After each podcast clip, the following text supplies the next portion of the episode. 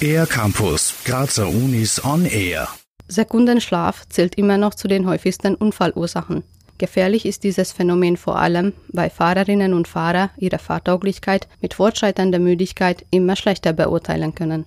Automatisiertes Fahren könnte hierfür eine Lösung sein, erklärt Arno Eichberger, Leiter eines Forschungsprojekts zum Sekundenschlaf am Institut für Fahrzeugtechnik der TU Graz. Wir möchten gerne untersuchen, wie kann ich rechtzeitig und zuverlässig erkennen, wie schläfrig der Fahrer ist.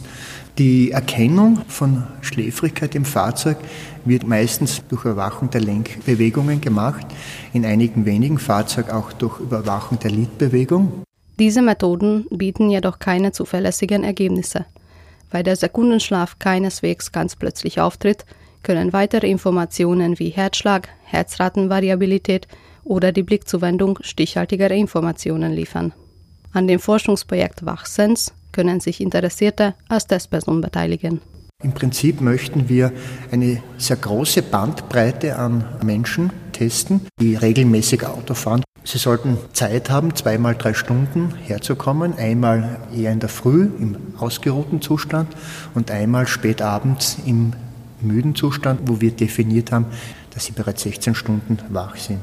Testpersonen in fitem gesundheitlichen Zustand erwartet eine Fahrt im Simulator an einer dreispurigen Autobahn, ohne Verkehr und bei Nacht. Ziel der Untersuchung ist die bewusste Erzeugung von Müdigkeit. Sensoren an den Probanden und Probandinnen messen Hirnströme, Herzschläge und sogar den Hautwiderstand. Arno Eichberger. Nachdem die Testpersonen verkabelt sind, fahren sie zwei Sessions. Einmal fahren sie das Fahrzeug selber und in der zweiten Messung wird das Fahrzeug in einen automatisierten Zustand versetzt. Man hat es da entsprechend noch schwerer, diese Monotonie sozusagen auszuhalten. Danach wird man dann wieder von den Sensoren befreit und es gibt noch eine Aufwandsentschädigung. Bei dem Forschungsprojekt handelt es sich um ein Gemeinschaftsprojekt zwischen den Firmen Human Research Institute, der TU Graz, der AVL in England und der Firma Factum in Wien. Wer bei der Studie mitmachen möchte, schreibt einfach ein Mail an christoph.welleshaus.tugraz.at. Für den R-Campus der Grazer Universitäten, Eva Sabo. Mehr über die Grazer Universitäten auf ercampus-graz.at